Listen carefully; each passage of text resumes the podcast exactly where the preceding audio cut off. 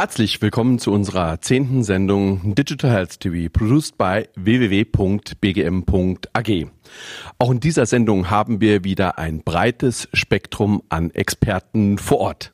Die Bandbreite reicht von Nutzern digitaler Systeme über Anbieter bis hin zu Beratern. Sie alle tragen dazu bei, dass im deutschen Gesundheitswesen die Digitalisierung voranschreiten kann. Ich freue mich, dass wir für Sie, liebe Zuschauer, die Digitalisierung und künstliche Intelligenz facettenreich beleuchten. Bleiben Sie dran. Mein erster Gast der heutigen Sendung ist Bernd Altpeter. Er gründete und verantwortete das Deutsche Institut für Telemedizin und Gesundheitsförderung. 2020 hat Herr Altpeter sein Unternehmen an die Curalie GmbH, einem Bestandteil von Fresenius, veräußert. Seitdem gestaltet er dort als General Manager. Herzlich willkommen, Herr Altpeter. Einen wunderschönen guten Tag.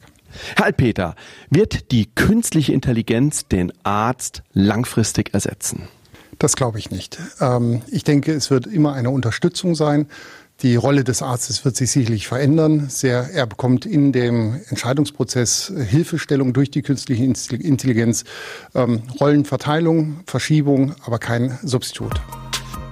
Der zweite Gast unserer heutigen Talkrunde ist Dr. Hans-Peter Dauben. Er ist Vorsitzender von Digital Health Citizen e.V.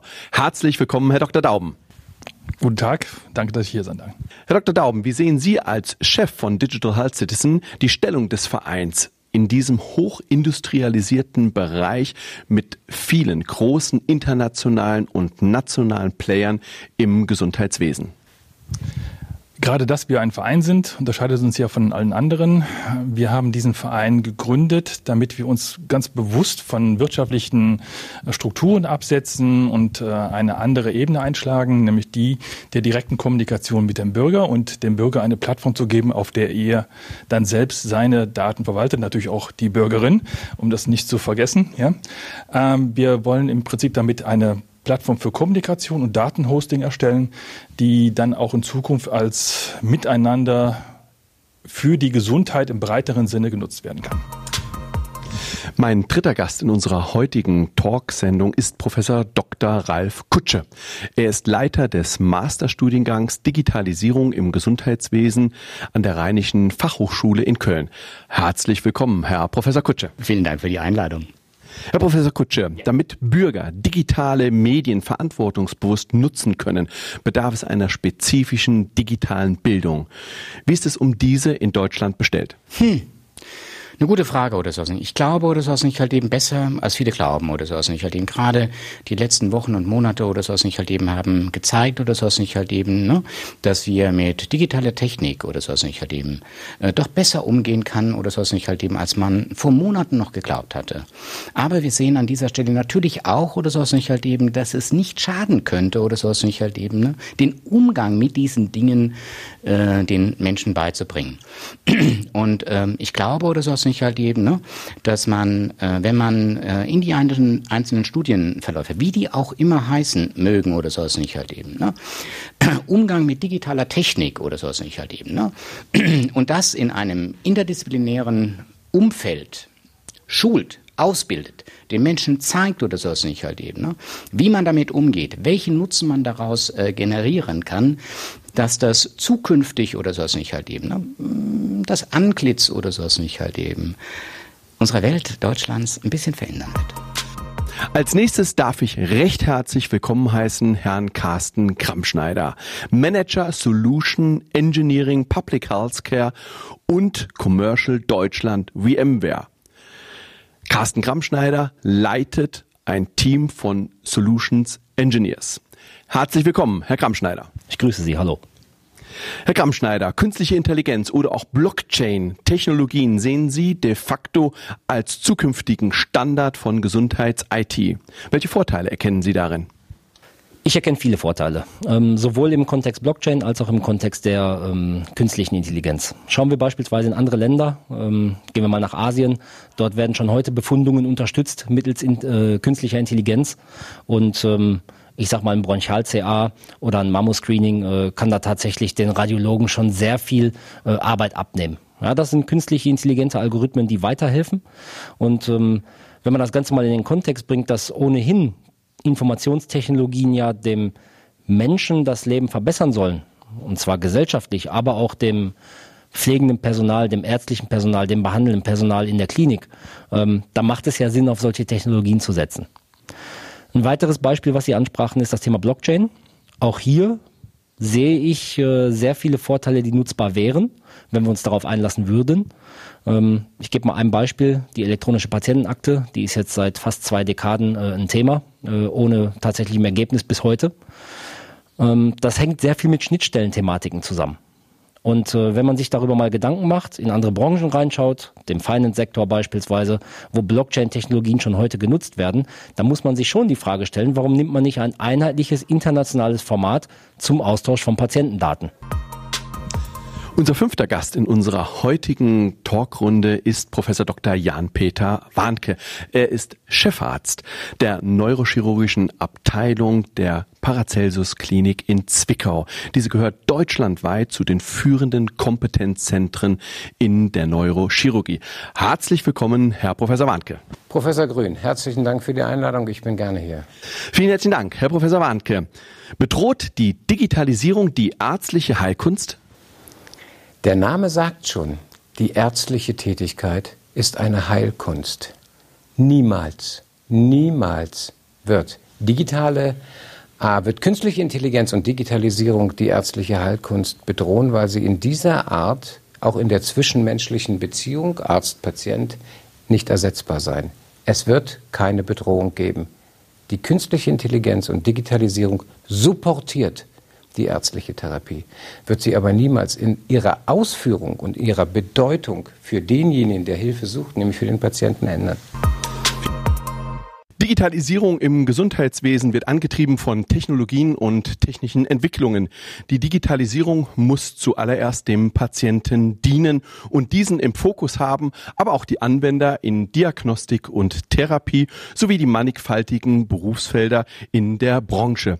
Die Digitalisierung wird somit getrieben von Menschen, die diese Technologien entwickeln, gestalten und nutzen. Freuen Sie sich mit uns auf eine spannende Diskussion. Herr Dr. Dauben. Sie haben festgehalten, die Digitalisierung und Versorgung, die damit einhergehend ist, muss ganzheitlich betrachtet werden. Nehmen Sie uns bitte mit in Ihre Sichtweise.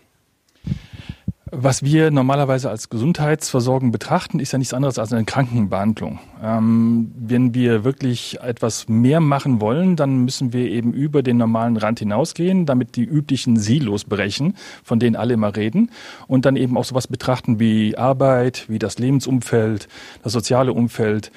Denn das wird ja auch von Krankheit zum einen betroffen und zum anderen hat es aber Einfluss auf die eigene Gesundheit. Und wenn man das reinbaut, dann kommt man in einen ganzheitlichen Blick der eben über das, was wir gesundheitliche Versorgung nennen, GKV, weit hinausgeht.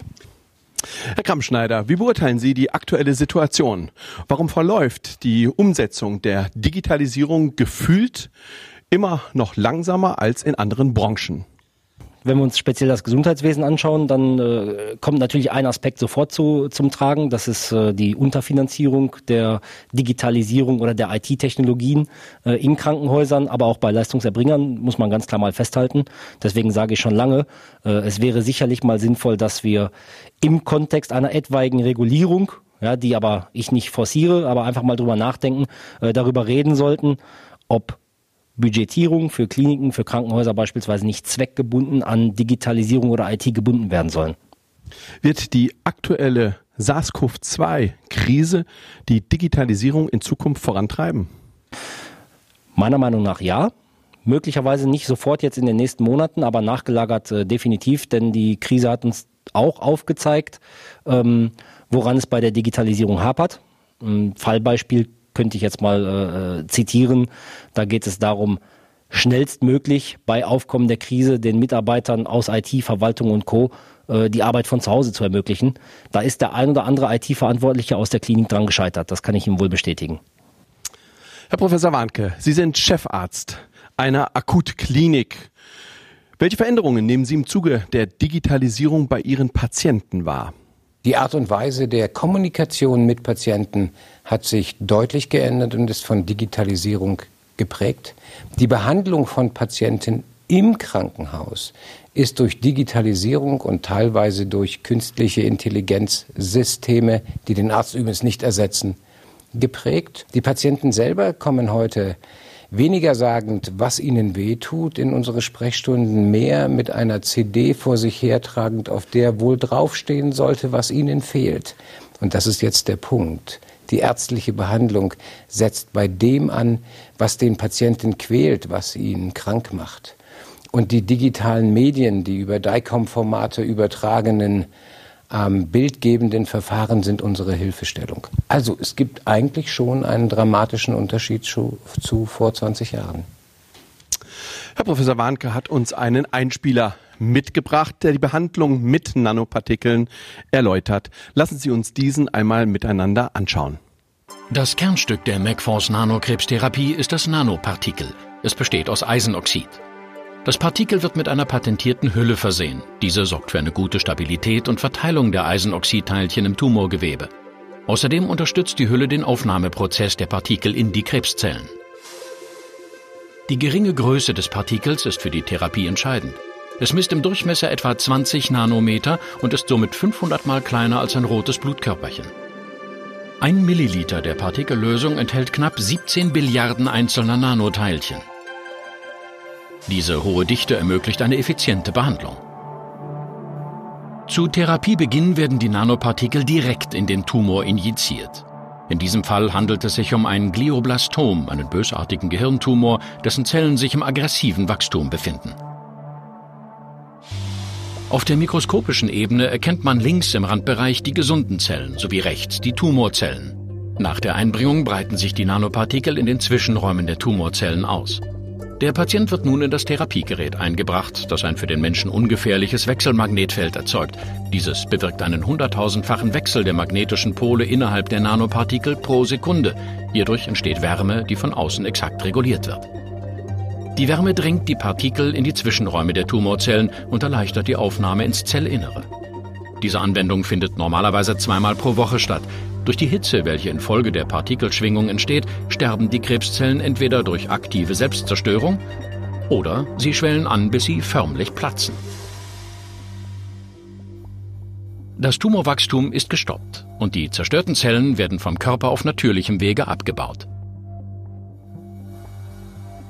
Die einstündige, minimalinvasive Behandlung wird im Regelfall sechsmal wiederholt. Die Partikel werden jedoch nur einmalig injiziert, was für den Patienten ein besonders schonendes Verfahren darstellt.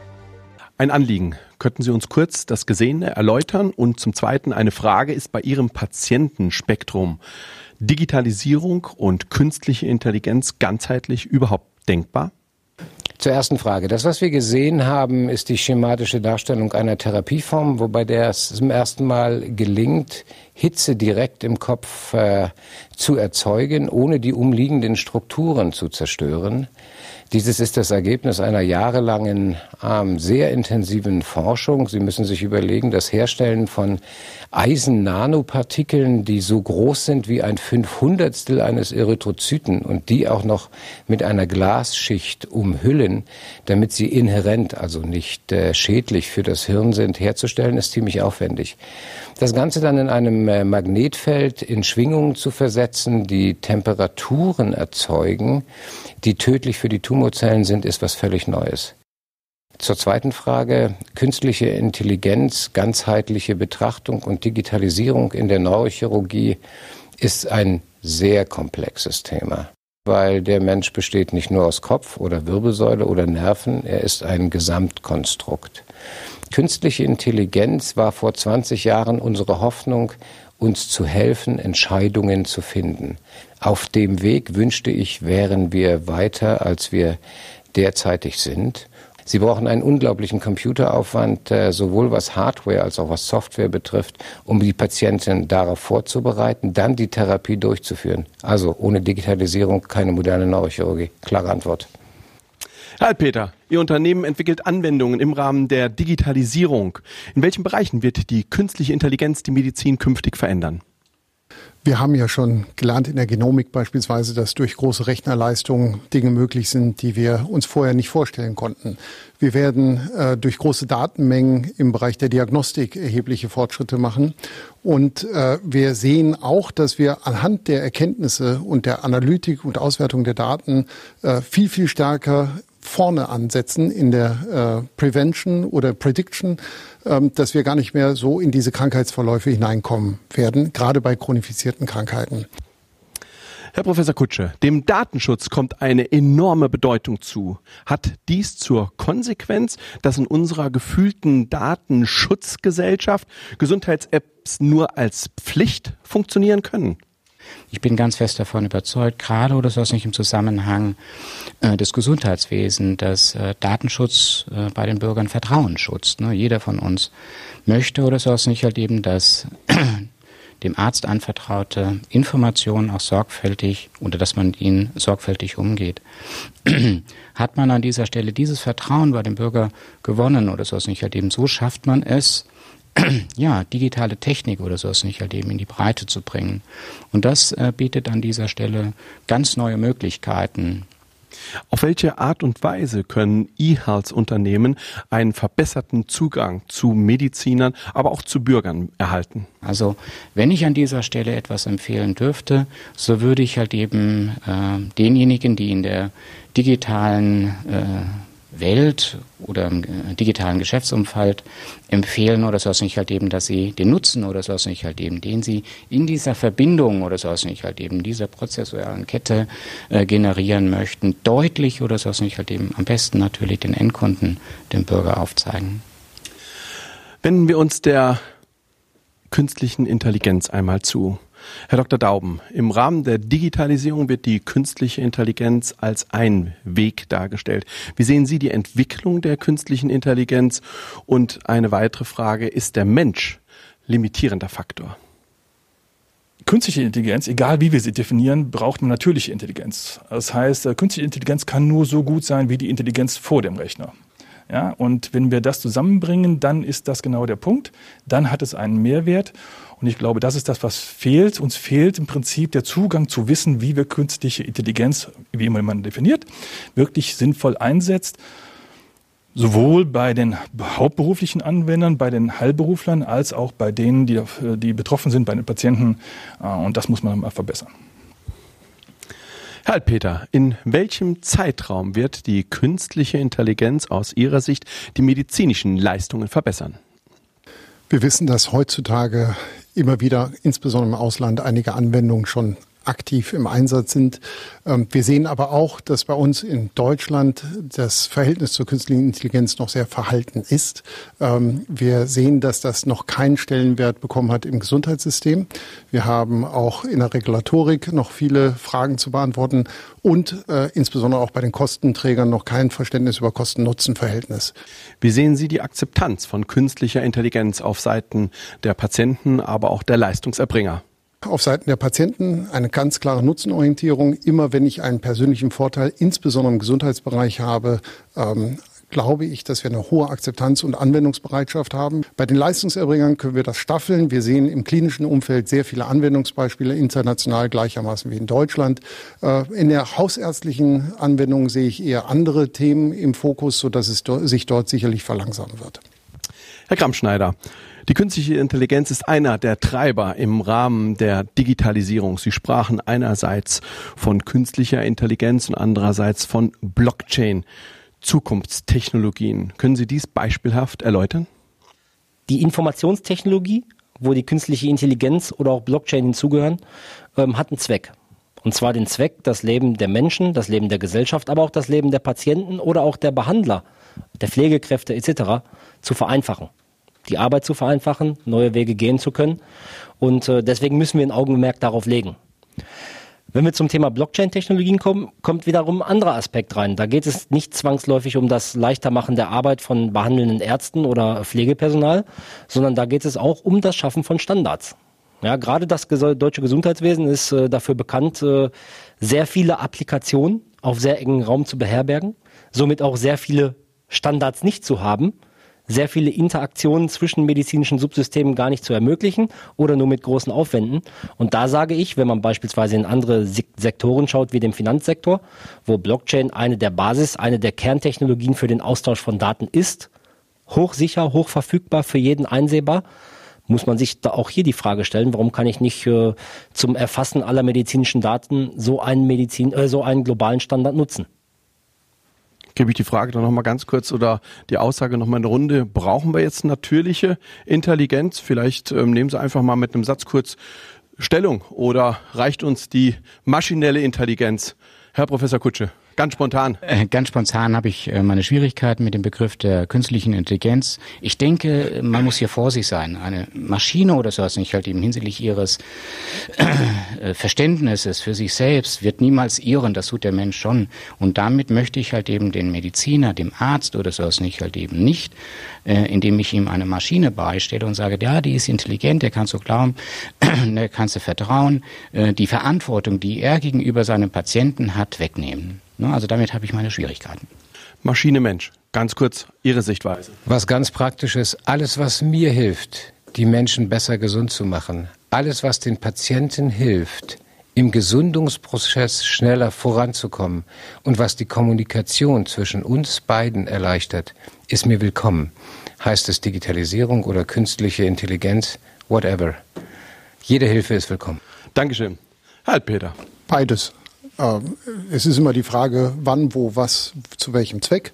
Und ich glaube, es ist keine Entweder-Oder-Diskussion, sondern alles zur richtigen Zeit am richtigen Platz. Ich möchte auf jeden Fall die menschliche Intelligenz nicht missen.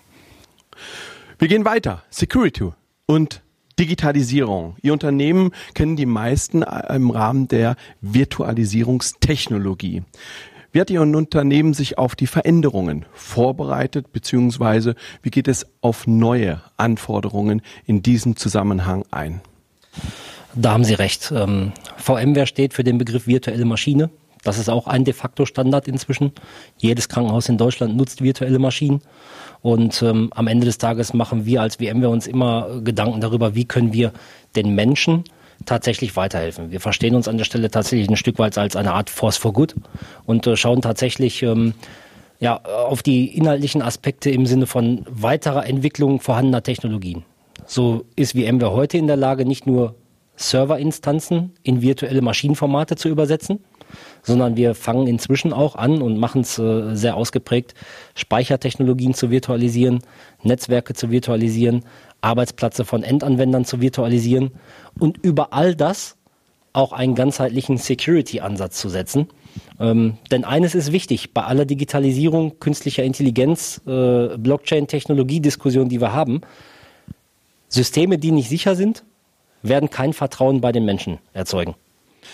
Herr Dr. Dauben, wie kann es gelingen, schnelle, schlanke Systeme mit niedrigen Wartungskosten und einfacher Einarbeitung in den Markt zu integrieren. Also man muss Netzwerke aufbauen, die Vertrauen schaffen und das ist genau das Gegenteil von dem, was im Prinzip in Amerika und in China abläuft. Hier würden wir im Prinzip hingehen und sagen, die, die in Europa was entwickeln, zusammen bitte. Durchaus Mehrfaltigkeit in der Form, dass äh, verschiedene Leute zur gleichen Idee, zum gleichen Problem was äh, machen. Herr Professor Kutsche, Sie haben neben sich einen ausgewiesenen Experten, Mediziner stehen. Müssen sich künftige Generationen von Medizinern Sorgen machen, dass sie von digitalen Anwendungen ersetzt werden? Ich liebe Technik oder sowas nicht erleben, ne? auch gerade äh, in dieser Richtung, gerade wenn sie richtig verstanden ist, äh, ne? also um das kurz zu machen oder sowas nicht erleben, natürlich nein oder sowas nicht erleben. Ich würde niemals einen Mediziner oder sowas nicht von seiner Verantwortung für seinen Patienten entbinden oder sowas nicht. Und die letztendliche Entscheidung wird letztendlich hinsichtlich der Therapie, der Behandlung oder was auch immer kommt, zumindest zu dem gegenwärtigen äh, Zeitpunkt, äh, wenn es an dieser Stelle keine anderen neuen, besseren äh, Ideen äh, gibt, bleiben. Sie haben das Bedürfnis, darauf zu antworten und dürfen es jetzt auch gleich mit der nächsten Frage, Herr Professor Warnke. Welche Chancen bieten digitale Anwendungen für Mediziner? Ich will Ihnen so sagen, Digitalisierung hat unseren Alltag verändert. Es hat die Kommunikation mit dem Patienten verändert. Es hat uns von unserer, Ent von unserer Verantwortung aber nicht entbunden. Und ich denke, das ist gut so. Wie bewerten Sie zukünftig das Verhältnis Mediziner, Patient, Arzt, Patient? Ich glaube, dass äh, wir in unserer Verantwortung nicht herauszunehmen sind. Wir werden aber alle Hilfe, zur, alle zur Verfügung stehende Hilfe äh, in Anspruch nehmen, unserer Verantwortung besser gerecht zu werden. Und ich glaube, das ist da vielleicht sogar ein Konsens unter uns allen. Absolut. Herr Altpeter, Sie sind mit Ihrem Unternehmen international aufgestellt. Nehmen Sie uns bitte einmal mit. Wie stehen wir in Deutschland da im Vergleich zu den internationalen Märkten? Ich war jüngst in China, äh, habe mir eine äh, Unternehmung angeguckt, WeDoctor, mit 200 Millionen durchdigitalisierten Patienten. Da geht es in Substitution. Ähm, und warum durfte ich dort vorsprechen? Weil wir die Antwort aus unserer europäischen Perspektive haben, den Arzt zu empowern, wie man so schön sagt, ihm Möglichkeiten an die Hand zu geben und trotzdem noch die Kundenbeziehung zu haben, die Patientenbeziehung, weil die Patienten ein Entweder-Oder haben möchten. Die einen mögen Digitalisierung, die anderen nicht. Aber wir stehen hinten in dieser ganzen Kette an. Und das macht mir ein bisschen Sorge, weil uns Investitionen fehlen und auch Rahmenbedingungen, regulatorische Rahmenbedingungen, um alles etwas zu forcieren. Herr Kramschneider, welche Grundlagen müssen erfüllt sein, um die Digitalisierung voranzutreiben? Und welchen Stellenwert, zweite Frage, hat die Sicherheit? Ich glaube, dass die Sicherheit oder die Security im Kontext der IT-Technologien der wesentliche Faktor ist. Die Patienten der Zukunft, die wir behandeln oder die Sie behandeln in erster Linie, ähm, das sind diejenigen, die mit ihrem iPhone zu Ihnen kommen und sagen, warum kann ich mein Röntgenbild nicht darauf haben? Ja, also insofern wird da auch so ein bisschen aus der Gesellschaft automatisiert stattfinden. Ich vermute mal ähnlich äh, wie das, was Sie beispielsweise in China schon erlebt haben und gesehen haben. Herr Professor Warnke, Sie sind Chefarzt einer privaten Klinikkette. Wie wird Digitalisierung an Ihrem Standort vorangetrieben? Ähm, privat, kommunal, staatlich, kirchlich, vermutlich ist es überall das Gleiche. Wir sind deutlich weiter als vor zehn Jahren. Ich wäre gerne weiter als heute. Das ist aber menschliche Ungeduld. Das ist letztendlich das Finanzierungsgap, was uns äh, behindert hat, weiter zu sein, als wir denn wollten. Ein Beispiel, kurzes Beispiel. Unsere Schwestern mussten früher zur Pflegedokumentation bögenweise mit Bleistift oder Kugelschreiber Listen ausfüllen, ankreuzen oder etwas reinschreiben. Sowas findet heute auf dem iPhone statt. Also Pflegedokumentation auf dem iPhone, eine deutliche Vereinfachung des täglichen Alltages. Ich könnte Ihnen ganz viele Beispiele sagen, die Zeit wird es uns nicht erlauben. Wir sind also noch nicht so weit, wie ich glaubte, wir sein können, aber wir sind ein ordentliches Schritt vorwärts gekommen. Herr Dr. Dauben, wie ist Ihre Einschätzung? Wie können wir Arbeit, Soziales, Gesundheit ganzheitlich zusammenführen, Silogrenzen überwinden und sowohl bei Krankheit als auch bei Prävention und sozialer Teilnahme punkten. Es gibt von der WHO ein Modell, das heißt biopsychosoziales äh, Determinanten der Gesundheit und äh, das wird überall in der Welt angewendet. Das heißt, wir haben ähm, durchaus Mittel und Wege, die Grenzen zu überwinden, aber es ist so schön, in unseren Silos zu wohnen in Deutschland, weil die sind auch groß und da gibt es auch sehr viel Futter. Und deshalb kann man da drin gehen. Und dann geht man schlecht über die Grenzen hinweg. Und äh, selbst in dem Silo bleiben wir immer Ärzte unter Ärzten und die Pflegekräfte unter Pflegekräften. Und die anderen Heilberufe sind auch alle zusammen. Aber miteinander geht ganz schlecht. Und das ist, glaube ich, das Wichtigste, was wir machen müssen. Wir müssen begreifen, erstmal das Netzwerken und zweitens müssen wir begreifen, dass Gesundheit nicht was äh, äh, Einseitiges ist, von einem Punkt ausgeht, sondern multifaktoriell ist.